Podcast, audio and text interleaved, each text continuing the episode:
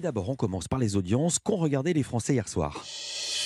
C'est France 2 qui est en première position avec l'Abîme, 4,3 millions de téléspectateurs, soit 19,6% du public pour cette nouvelle série policière portée par Sarah Mortensen et Gilles Almin. C'est un très bon démarrage. Derrière, on retrouve France 3 avec le match OM-PSG, 4 millions de téléspectateurs, soit 19,1% de part d'audience pour ce choc des huitièmes de finale de la Coupe de France remporté par l'OM. Enfin, TF1 clôture ce podium avec la série The Resident, 2,3 3 millions de téléspectateurs et 9,7% de part d'audience.